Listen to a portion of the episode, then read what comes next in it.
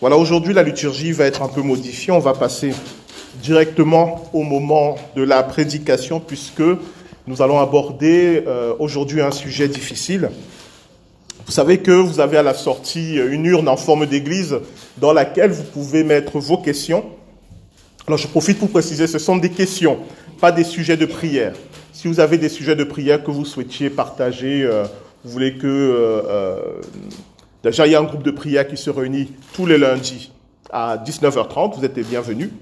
Mais si vous ne pouvez pas, vous pouvez me donner vos sujets de prière pour que euh, le lundi, euh, le groupe de prière euh, prie pour vous et avec vous. Voilà. Mais cette urne, elle est destinée à des questions, à des, thématiques, des sujets que vous souhaitiez voir abordés lors du culte. il y a eu deux questions que je vais regrouper aujourd'hui. je vais donner celle-ci parce qu'elle résume les deux. Comment doit-on réagir face à l'homosexualité d'un proche, ami, famille, collègue? Comment pourrait-on faire pour l'amener à Dieu?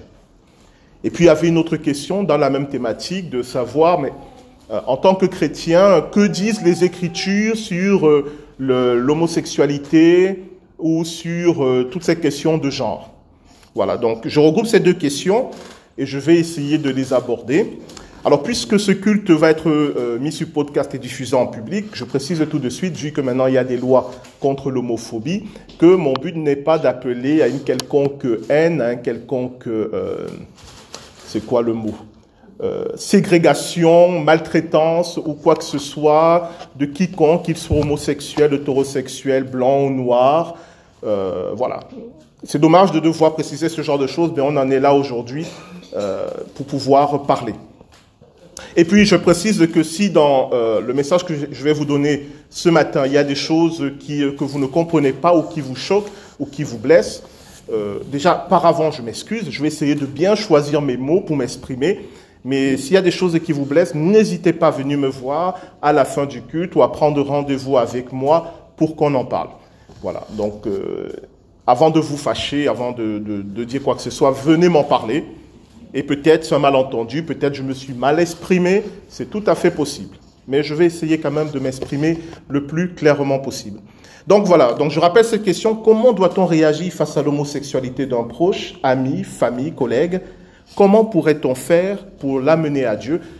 Et globalement, cette question, c'est, euh, en plus de cette question, que disent les Écritures par rapport à euh, l'homosexualité, le genre, etc., etc. Vous allez voir que je vais vraiment essayer de répondre. Ça va être ma réponse que je vais essayer d'expliquer et que je vais vous partager. Ce n'est pas la position officielle de l'Église protestante unie de France. Ça, c'est pour le public. Voilà. Donc, c'est ma réponse et c'est le but d'une prédication, c'est de partager un message et qu'on essaye de le baser sur les Écritures. Bah justement, pour commencer, par rapport à toutes ces questions, euh, les questions d'aujourd'hui, des questions euh, de, de culturel, civilisationnel, il faut déjà rappeler un principe. Ça va vous paraître bizarre, mais je vais le rappeler parce que nous sommes fondés sur ce principe qui est le principe de l'autorité des Écritures. Je vous dis pourquoi c'est important. Cela fait partie des cinq soleils de la réforme protestante. Hein, L'écriture seule, la foi seule, la grâce seule, le Christ seul et à Dieu seul soit la gloire. Ce sont les fondements de la réforme protestante édictée par Luther et repris par les autres réformateurs. Pourquoi ce principe de l'autorité des Écritures est fondamental? Déjà, qu'est-ce qu'il veut dire? Il veut dire qu'en matière de foi, la norme, ce sont les Écritures, c'est-à-dire la Bible. En matière de foi. Je ne parle pas d'une société qui se donne des lois. Ça, ça regarde la société. Dans l'Église, en matière de foi, la norme, c'est la Bible. Cela veut dire que si mon énoncé de foi est contraire à quelque chose qui est dans les Écritures, eh bien, c'est mon énoncé de foi qui doit se soumettre aux Écritures et non pas l'inverse. Alors pourquoi les réformateurs sont revenus à ce principe? Je dis bien revenus parce que pour les premiers chrétiens, eh bien, il était évident ce principe. Eh bien, ils y sont revenus parce que l'Église de leur époque avait mis en place beaucoup d'éléments qu'on disait indispensables pour la foi et dont on n'avait nulle trace dans les Écritures. En prenant l'exemple le plus célèbre, ce sont les, fameuses... Euh, ah, le mot m'échappe. Vous savez, il faut payer pour... Les indulgences. Les indulgences, merci. Les fameuses indulgences, selon lesquelles, si vous, euh, si vous payez les indulgences, eh bien, vos proches ou vos parents, pour qui vous payez, vont passer moins de temps au purgatoire. Plus cher vous payez, moins ils passent de temps au purgatoire, avec cette célèbre formule du, euh, de ce moine dominicain, dès que la, la pièce tombe dans le bol, une âme s'envole du purgatoire. Et ce principe avait fondamentalement choqué Luther. Pourquoi? Parce que les gens riches qui ont les moyens, ben, leurs proches, ou même eux-mêmes, allaient passer moins de temps dans le purgatoire. Et pour les pauvres, ceux qui ne peuvent pas payer les indulgences, ben, tant pis pour eux. Et on disait que ça venait de Dieu. Alors Luther se révoltait contre cela, contre d'autres choses. Alors il a pris la Bible, il a cherché les fondements de cette pratique de l'Église. Il n'a trouvé aucune trace. Il a dit, si ce n'est pas dans la Bible, il n'y a aucune raison de l'imposer aux chrétiens. J'ai pris cet exemple parce que c'était le plus frappant. Mais c'était vrai pour tout. C'était vrai pour le culte à Marie. Où est-ce que dans la Bible il est dit d'adresser des prières à Marie? Nulle part. Où est-ce que dans la Bible il est dit d'adresser des prières à des saints? Nulle part. Où est-ce que dans la Bible il est dit que les prêtres ne doivent pas se marier? Nulle part. Où est-ce que dans la Bible il est dit qu'il faut se prosterner devant des statues ou des images Nulle part. C'est même interdit. Ainsi de suite, ainsi de suite. Et donc Luther et les réformateurs ont dit, on va revenir aux Écritures. Et s'il y a une pratique d'Église qui ne correspond pas aux Écritures, au minimum, elle n'est pas obligatoire. Mais c'est une pratique d'église qui va à l'inverse de ce que disent les Écritures, elle doit être abolie. C'est le principe de l'autorité des Écritures. Alors certains diront, oh là là, c'est une église euh, rétrécie, euh, renfermée sur elle-même. Euh, je vous renvoie aux bibliothèques entières remplies de théologie protestante. Dire prendre l'écriture comme autorité ne veut pas dire qu'on cesse d'interpréter. Parce que, par exemple, les réformateurs n'ont jamais été tout à fait d'accord sur ce que représente la Sainte Seine. Ils lisent tous les mêmes textes, mais la manière dont ils les interprètent est différente. Donc, dire que la Bible doit être notre autorité ne veut pas dire qu'il n'y a plus d'interprétation possible. Au contraire, il y a encore plein d'interprétations possibles. Mais comme je l'ai dit, si ce n'est pas dans les Écritures, on ne peut pas euh, on ne peut pas le rendre obligatoire pour l'Église. Et si c'est à l'inverse de ce que disent les Écritures, eh bien, il faut y renoncer. Ça va? Je vais faire un grand détour pour arriver à mon sujet, mais il faut commencer par le préalable. Alors d'autres me diront, oui, mais il y a des choses qui étaient obligatoires dans l'Ancien Testament et qui sont devenues autorisées dans le Nouveau Testament. Ben justement, chers amis, c'est pour ça qu'on parle d'Ancien Testament et de Nouveau Testament. Le Nouveau Testament n'a pas aboli les choses de l'Ancien Testament, mais elles ont été accomplies en Jésus-Christ. Je vous donne un exemple. Je vais prendre un exemple volontairement neutre. L'interdiction de manger du porc, qui est dans l'Ancien Testament. Et pourtant, euh, on entre dans la saison du barbecue, vous allez y aller là avec les côtes de porc, tout ça en tant que chrétien. Qu'est-ce qui vous donne le droit de manger du porc? Eh bien, c'est un enseignement du Christ qui a dit ce qui souille l'homme, ce n'est pas ce qui entre dans sa bouche, mais c'est ce qui vient de son cœur. Et à partir de cet enseignement, les disciples de Jésus ont compris que Jésus ne disait pas allez-y, tuez tous les porcs. Il disait il n'y a aucun aliment, aucune nourriture qui peut vous séparer de Dieu si dans votre cœur, vous faites sa volonté. Ça ne veut pas dire que tous les premiers chrétiens qui étaient juifs se sont mis à manger du porc, je ne crois pas. Mais ça veut dire que les notions de pureté et d'impureté ne sont plus des notions qui, euh, qui sont en lien avec l'extérieur, mais plutôt avec l'intérieur. Vous me suivez? Je reprends. La notion de pureté, d'impureté, c'est-à-dire Qu'est-ce qui me rend proche de Dieu, qui me met en communion avec Dieu Et qu'est-ce qui coupe ma communion avec Dieu Ça n'a rien à voir avec les choses extérieures, mais d'abord, je dis bien d'abord avec les choses intérieures. D'abord, ça veut dire que ça peut commencer à l'intérieur et puis aller vers l'extérieur. Il y a des choses extérieures qui peuvent remettre en cause ma communion avec Dieu. Mais parce qu'à l'intérieur, il y a déjà un problème. Vous me suivez toujours? Suivez-moi, hein, parce que c'est costaud. Donc, je reprends cet exemple du porc. Pourquoi, en tant que chrétien, nous pouvons manger du porc alors que dans l'Ancien Testament, il était interdit? Parce que le Seigneur Jésus-Christ et les disciples de Jésus-Christ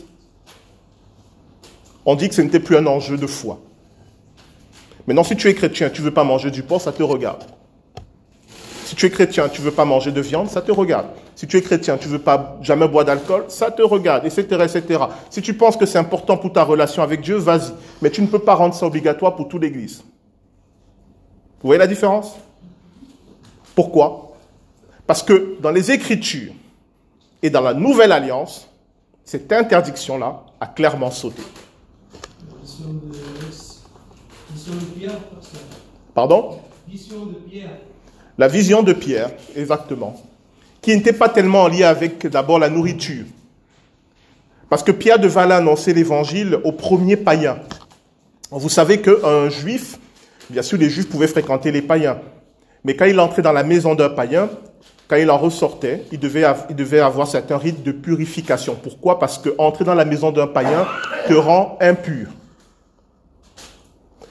Et comme Pierre devait annoncer l'évangile à Corneille, qui est un Romain, il a une vision dans le livre des Actes de cette nappe qui descend du ciel, avec dans ces nappes des animaux impurs, dans des animaux qu'un juif ne peut pas manger. Et une voix dans le ciel lui dit, Pierre, tue et mange. Et Pierre répond, Seigneur, je n'ai jamais mangé euh, quelque chose d'impur. Et Dieu lui dit, n'appelle pas impur ce que Dieu appelle pur. C'est revenu à trois fois. Alors, ce n'était pas en lien tellement avec la nourriture, mais avec le fait que quand Dieu te dit d'aller vers les païens, alors en tant que juif, parce que Pierre est un juif, ne dis pas non Seigneur, je ne fréquente pas les païens, c'est Dieu qui t'envoie. Mais on est dans le même ordre d'idée. Vous me suivez toujours? Voilà. Donc, l'autorité des Écritures, et dans l'autorité des Écritures, dans la nouvelle alliance, ce qui a été accompli par Jésus-Christ et qui n'est plus une obligation pour nous. Et puis dans la nouvelle alliance, les interdictions qui sont maintenues, ou alors dans la nouvelle alliance, les choses dont Jésus ne parle pas, parce qu'il n'a pas parlé de tout, il n'a pas parlé du téléphone portable, il n'a pas parlé euh, des réseaux sociaux, il y a plein de sujets dont il n'a pas parlé. Ça va? Oui, non? Ok. Alors venons à notre question. Comment doit-on réagir face à l'homosexualité d'un proche, ami, famille, collègue? Comment pourrait-on faire pour l'amener à Dieu? Euh, Que disent les Écritures sur tous ces sujets? Je vais vous expliquer comment moi je procède, non seulement face à cette question, mais à n'importe quelle question. Le problème avec la question de l'homosexualité, c'est qu'on en a fait euh, l'alpha et l'oméga des questions, euh, comment dirais-je, des questions de morale. Sachant que dans les textes de l'Ancien Testament qui en parlent, effectivement, l'homosexualité est considérée comme un péché dans le Lévitique. Alors, j'ai bien noté pour, ne pas avoir de problème, Lévitique chapitre 18 verset 22 et Lévitique chapitre 20 verset 13. Mais les deux passages dont je viens de vous parler ne parlent pas que de l'homosexualité, ils parlent aussi de l'adultère, ils parlent de l'inceste, il parle des interdits liés à la sexualité. De beaucoup. Et parmi ces interdits liés à la sexualité, effectivement, il y a l'interdit de l'homosexualité. Donc, je redonne les références. Lévitique chapitre 18, verset 22 et Lévitique chapitre 20, verset 13. Alors, pourquoi c'est intéressant? Parce que je vais vous amener lire un texte maintenant dans l'évangile de Jean.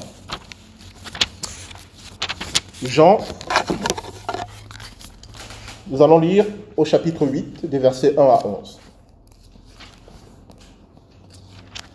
Jean chapitre 8, des versets 1 à 11. Jésus se rendit au mont des Oliviers. Mais dès le matin, il revint dans le temple et tout le peuple s'approcha de lui. Il s'assit et se mit à enseigner. Alors les spécialistes de la loi et les pharisiens amenèrent une femme surprise en train de commettre un adultère. Ils la placèrent au milieu de la foule et dirent à Jésus, Maître, cette femme a été surprise en flagrant délit d'adultère. Moïse, dans la loi, nous a ordonné de lapider de telles femmes. Et toi, que dis-tu? Il disait cela pour lui tendre un piège, afin de pouvoir l'accuser. Mais Jésus se baissa et se mit à écrire avec le doigt sur le sol. Comme il continuait à l'interroger, il se redressa et leur dit que celui d'entre vous qui est sans péché jette le premier la pierre contre elle. Puis il se baissa de nouveau et se remirent à écrire sur le sol. Quand ils entendirent cela, accusés par leur conscience, ils se retirèrent un à un, à commencer par les plus âgés jusqu'au dernier. Jésus resta seul avec la femme qui était là au milieu. Alors il se redressa et ne voyant plus qu'elle, il lui dit, Femme, où sont ceux qui t'accusaient Personne ne t'a-t-il condamné? Elle répondit, Personne, Seigneur. Jésus lui dit, Moi non plus, je ne te condamne pas. Va et désormais ne pêche plus. L'herbe sèche et la fleur se fanent, mais la parole de notre Dieu demeure éternellement. Amen. Chers amis, je crois que vous connaissez tous ce moment euh, du ministère de Jésus où, pour lui tendre un piège, on amène devant lui une femme surprise en adultère. D'ailleurs, il y a déjà un problème parce que dans Lévitique 20, il est dit que si un homme et une femme sont surpris en train d'adultère, l'homme et la femme doivent être lapidés. Ah, peut-être l'homme était plus rapide, il a réussi à fuir, ils n'ont chopé que la femme. Et il l'amène devant Jésus pour lui dire, qu'est-ce qu'on fait?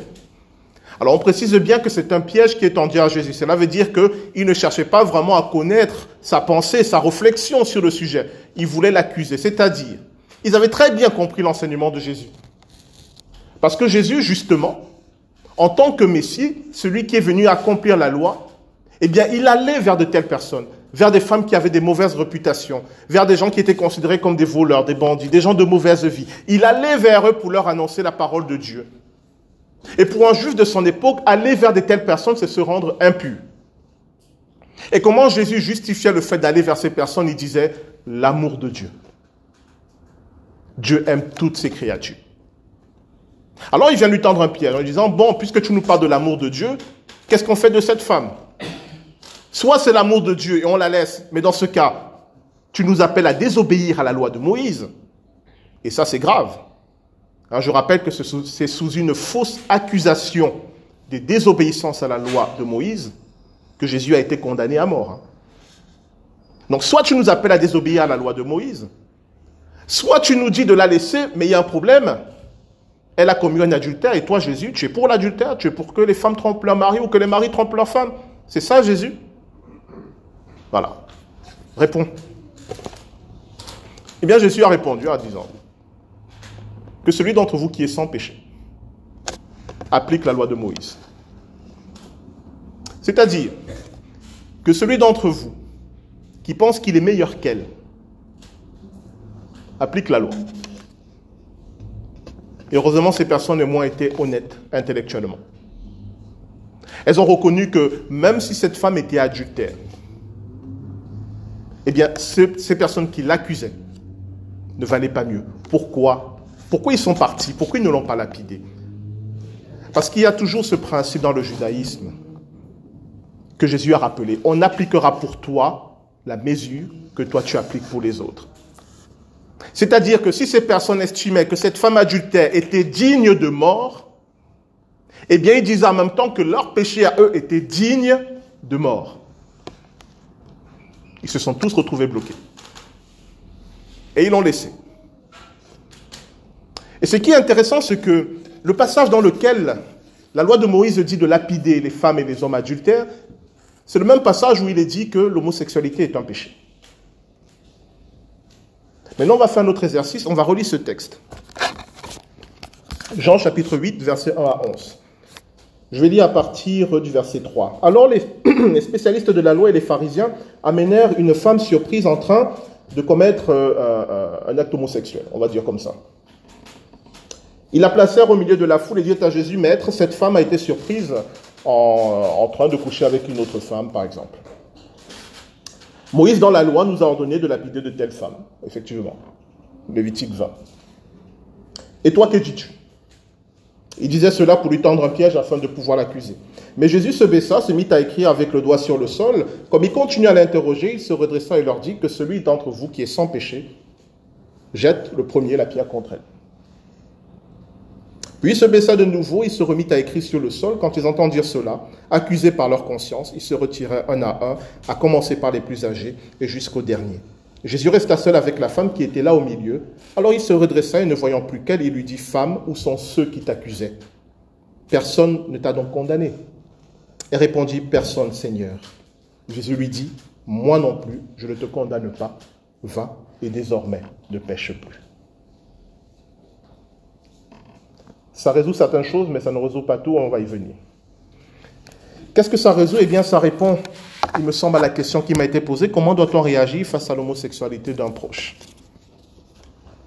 Jésus ici, qu'est-ce qu'il dit par rapport à Lévitique 20, Lévitique 22, Lévitique 18 Il nous dit que celui d'entre vous qui est sans péché condamne l'autre. Qu'est-ce qu'il est en train de dire? Il est en train de dire que notre tendance à mettre des hiérarchies pour pouvoir condamner les autres n'est qu'une manière détournée de nous absoudre nous-mêmes. Ces hommes, en amenant cette femme adultère pour qu'elle soit lapidée, sachant très bien que leur vie à eux n'était pas conforme à la volonté de Dieu, c'était juste une manière détournée pour se donner une meilleure image d'eux-mêmes. Et Jésus les a renvoyés à eux-mêmes. Qui es-tu pour condamner ton frère, ta soeur Si tu considères que ce qu'elle fait est un péché, qui es-tu pour la condamner à mort? Qui es-tu pour la détruire? Qui es-tu pour l'anéantir? Parce que si tu le fais pour elle, alors tu dis à Dieu, je mérite la même chose.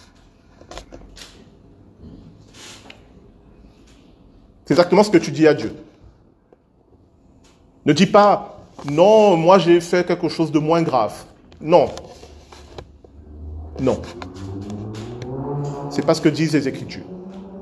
Les Écritures disent tous ont péché. Tous ont été privés de la gloire de Dieu. Et quand on dit tous, c'est tous. On ne dit pas les pasteurs ont moins péché, les prêtres ou les conseillers presbytéraux. Tous. Et donc tous ont besoin de la grâce de Dieu. On n'a pas dit les homosexuels ont plus péché que les hétérosexuels. Déjà, j'attire votre attention sur quelque chose. C'est une petite parenthèse. Quand vous pensez en ces termes euh, homosexuels, hétérosexuels, vous êtes déjà hors de la parole de Dieu, parce qu'il n'y a pas d'hétérosexualité dans la Bible. Qu'est-ce que ça veut dire hétérosexuel? Ça veut dire, je suis disponible pour avoir des relations avec des femmes, ou en tant que femme, je suis disponible pour avoir des relations avec des hommes. Comment la Bible appelle cela? La fornication.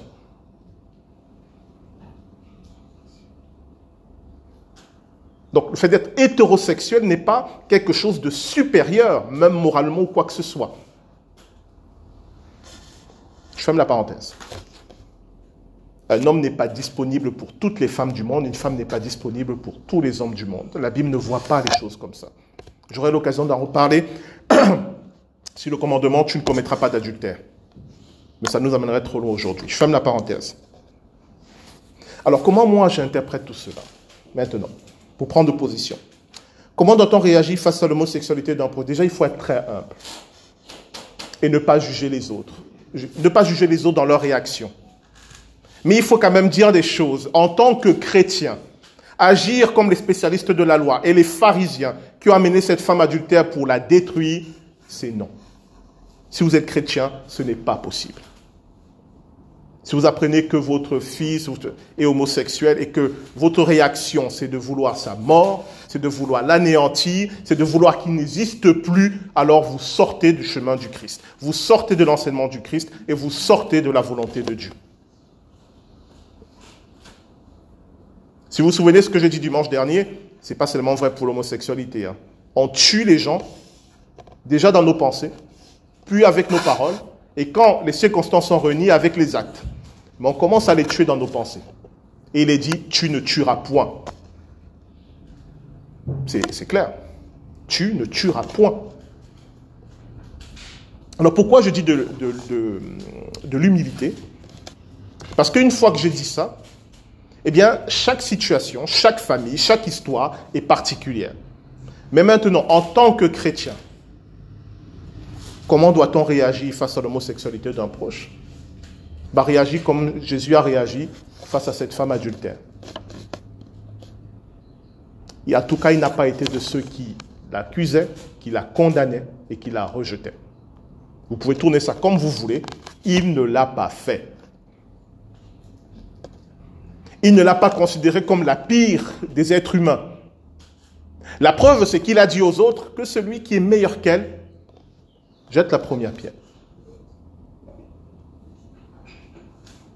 Donc voilà, la personne qui écrit cette question, peut-être elle attendait plus d'éléments de comment réagir.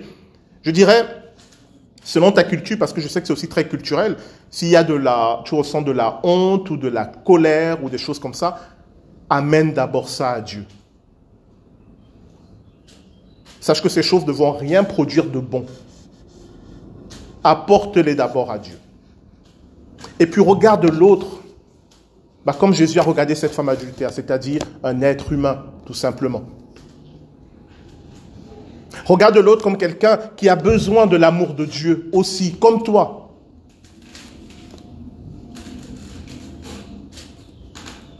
Et si tu considères que c'est un péché, n'oublie pas que toi aussi tu es pécheur. Donc la manière dont tu vas traiter cette personne va déterminer la manière dont Dieu va te traiter.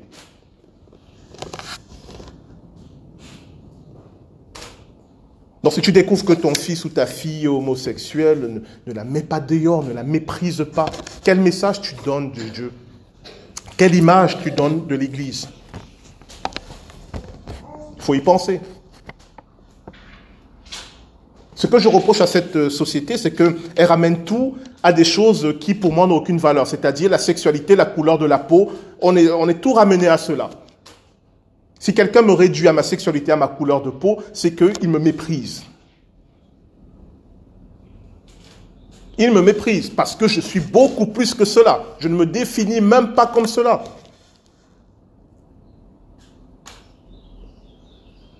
Jésus-Christ n'est pas mort sur la croix pour les noirs, ou pour les blancs, ou pour les jaunes, ou pour les hétérosexuels, ou pour les transgenres. Il est mort pour tout le monde. Tout le monde. Si vous ne voulez pas qu'on vous réduise à des éléments particuliers de votre physique, ne le faites pas pour les autres.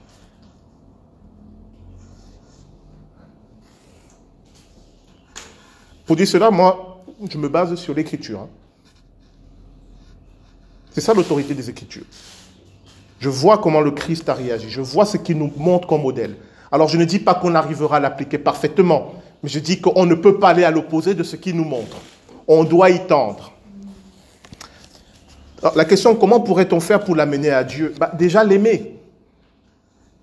Quelqu'un ne peut pas venir vers un Dieu qui a de la haine pour lui, qui le condamne, qui l'écrase.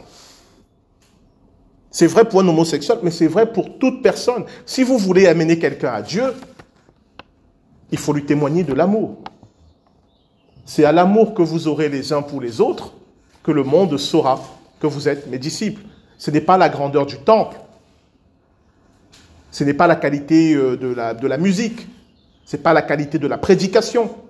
C'est à l'amour que vous aurez les uns pour les autres. Cela veut dire qu'au fond du fond du fond, quand un non-chrétien veut savoir qui est ce Dieu dont tout le monde, dont tous les chrétiens parlent, qu'est-ce qu'il va faire? Il va venir nous regarder, comment nous vivons, comment nous agissons. Comment l'amener à Dieu? Eh bien, en l'aimant, en lui témoignant de l'amour. C'est ce que Jésus-Christ a fait pour cette femme. Maintenant, je me dois aussi de dire quelque chose d'autre après avoir dit tout cela. Est-ce que nous avons dans le Nouveau Testament un message du Christ ou de ses apôtres, parce que notre foi est basée sur l'enseignement du Christ et des apôtres, qui nous disent que euh, l'homosexualité considérée comme un péché dans Lévitique 20, chapitre, euh, verset 13, n'est plus considérée comme un péché dans la Nouvelle Alliance? Non. Nous n'avons aucun message qui nous dit cela. À partir de là, qu'est-ce qu'on doit faire? Eh bien, certains disent, eh bien, il faut, euh, vivre avec son temps. Il faut, euh, il faut s'adapter à la société. Le problème que j'ai avec cette manière de penser, c'est qu'on considère que notre époque est l'époque ultime qui n'aura rien après. Les choses changent. Les choses changent et pas toujours forcément dans le meilleur. Si vous dites cela, il faut s'adapter à sa société. Je vous rappelle, venant de la société camerounaise, que dans la culture camerounaise, la polygamie est autorisée. Dans la nouvelle alliance, la polygamie est interdite. Comment je fais? En France, je n'ai aucun problème puisque la polygamie est interdite dans la loi française, mais au Cameroun. Alors est-ce que l'Église du Cameroun va dire la polygamie autorisée puisqu'on s'adapte à la société camerounaise et l'Église en France va dire la polygamie interdite puisqu'on s'adapte à la société française? Pourquoi pas? Mais à quoi ça va mener? À la fin de l'Église à la dissolution de l'Église. On n'aura plus de messages communs. On aura des messages circonstanciels. Aujourd'hui, la loi dit cela, mais demain, hein, on est en pleine élection présidentielle. Je ne vous dis pas que ça va changer quoi que ce soit. Mais imaginez un jour, une loi qui est votée, qui interdit le mariage homosexuel. Qu'est-ce qu'on fait? On s'adapte?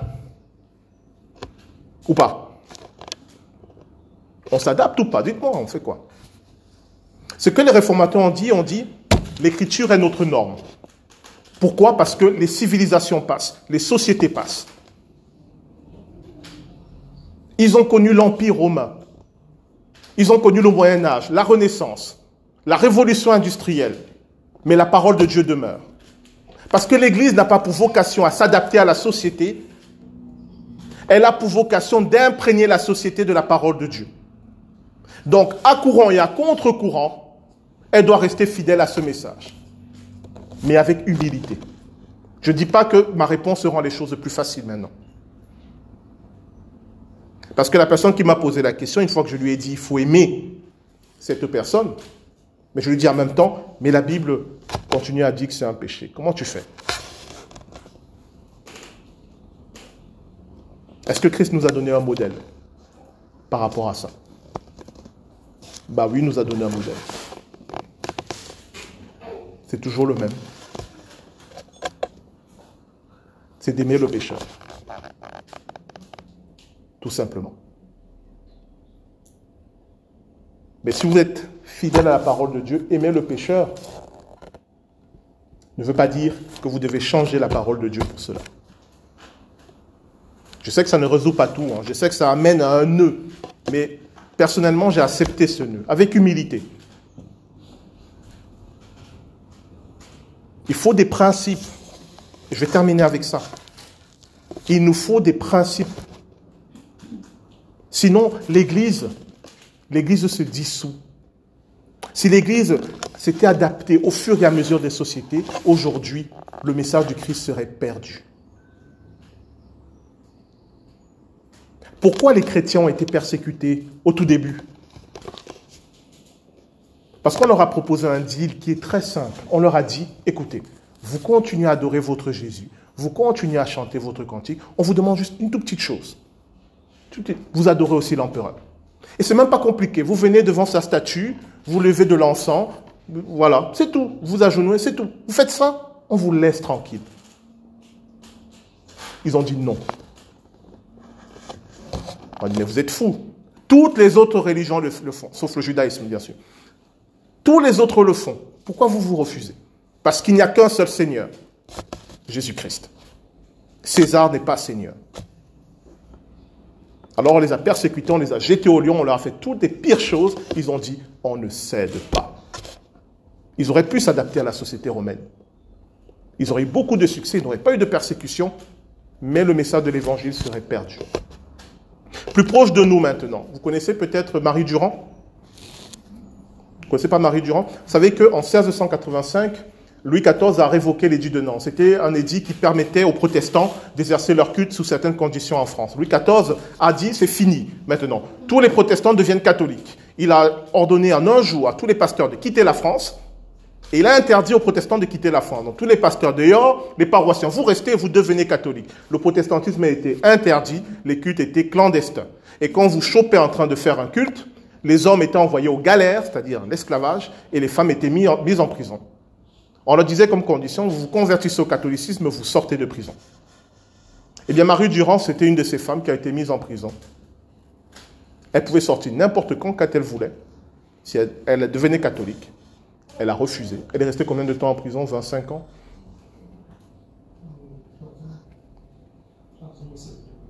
Dans ces eaux-là. Elle a gravé sur la pierre, résister. Le problème, ce n'était pas tant de se convertir au catholicisme, le problème, c'était d'accepter des choses dans le catholicisme qui étaient contraires à la parole de Dieu. Elle a dit niette. Et si nous sommes là aujourd'hui, c'est parce que des hommes et des femmes comme ça ont refusé de s'adapter à la société de leur temps, quand cette société leur demandait des choses qui étaient contraires à la parole. C'était pas une grande, tous ces gens n'étaient pas des grands théologiens qui pouvaient vous faire des argumentaires complexes. Ils savaient juste que quand la Bible te dit une chose et la société te dit l'opposé, tu as un choix à faire. Et tu dois te tenir aux Écritures. Ce n'est pas simple, il faut beaucoup d'humilité, il faut beaucoup d'amour, il faut beaucoup de persévérance. Mais c'est pour ça que l'Église du Christ, 2000 ans après, est toujours là. Alors, chers amis, pour m'arrêter là, il n'est pas possible d'épuiser ce sujet. Peut-être il y a mille questions, mille objections. Je vous ai dit, je suis disponible pour ceux d'entre vous qui veulent euh, prolonger cette discussion, euh, qu'on le fasse dans de, bonnes conditions. Mais voilà ma position. Je ne sais pas si vous l'avez comprise. Vous l'avez comprise ou pas? Ça va? Dès que je reparte une heure dans l'explication? Non? Et j'espère que ceux qui ont mis cette question euh, ont un peu des éléments. L'amour du prochain, c'est indépassable. Mais l'autorité des Écritures, comme garde-fou. L'amour du prochain ne veut pas dire qu'on doit tout accepter de notre prochain. L'amour du prochain ne veut pas dire qu'on doit tout cautionner. L'amour du prochain ne veut pas dire qu'on doit participer à tout. L'amour du prochain, c'est simplement témoigner de l'amour témoigner que même si je ne suis pas d'accord avec toi, j'ai le droit de ne pas être d'accord avec toi. J'ai le droit de ne pas être d'accord avec ta manière de vivre. J'ai le droit de ne pas approuver. Mais ce n'est pas pour ça que je te déteste. Ce n'est pas pour ça que je veux te faire du mal. Aujourd'hui, de telles subtilités ne sont plus possibles. Mais c'est important de le dire. Au-delà de l'homosexualité, de toutes ces questions, en tant que chrétien, on a le droit de dire ça, c'est contraire à mes valeurs. Je n'y participe pas. Je ne vous suis pas dans ce chemin. Alors si les autres considèrent que si on ne fait pas comme eux, on ne les aime pas, alors tant pis. Mais moi, mon cœur devant Dieu n'a pas de haine, ne souhaite pas du mal, tout simplement. Alors, chers amis, on va prier. On va demander au Seigneur qui nous aide lorsque nous sommes confrontés justement à de telles situations, à trouver la bonne attitude, la bonne parole, pour témoigner de son amour, pour témoigner de sa paix, tout simplement. Nous prions.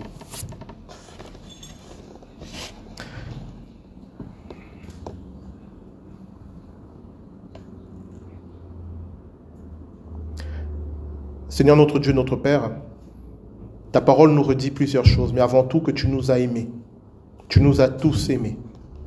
Tu n'as pas fait de distinction entre nous euh, pour ton amour selon euh, notre couleur de peau, notre, notre sexualité, euh, notre condition sociale.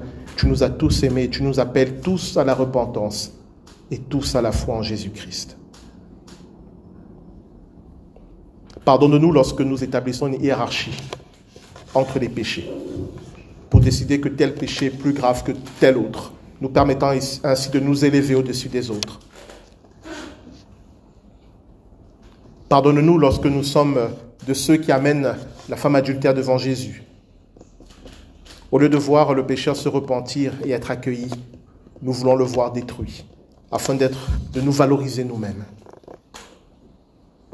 Pardonne-nous, Seigneur, lorsque, face à la révélation de l'homosexualité d'un proche, d'un ami, d'une famille, nous avons mal réagi. En utilisant des paroles, des mots, des attitudes de violence, de haine, qui ne t'honorent pas. Et pourtant, Seigneur, ta parole sur ce point n'a pas changé. Et nous sommes face à un dilemme. Comment témoigner ton amour tout en restant fidèle à ta parole? Comment parler à une société qui change tout en gardant le bon dépôt de la foi? Seigneur, personnellement, je crois qu'il n'y a pas de formule magique. Il y a juste un chemin d'humilité. Et c'est pour ce chemin que je te prie pour chacun d'entre nous.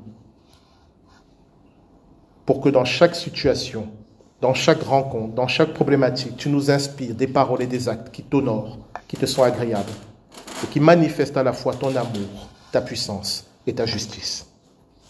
Pour que nous soyons tes témoins partout où tu nous enverras.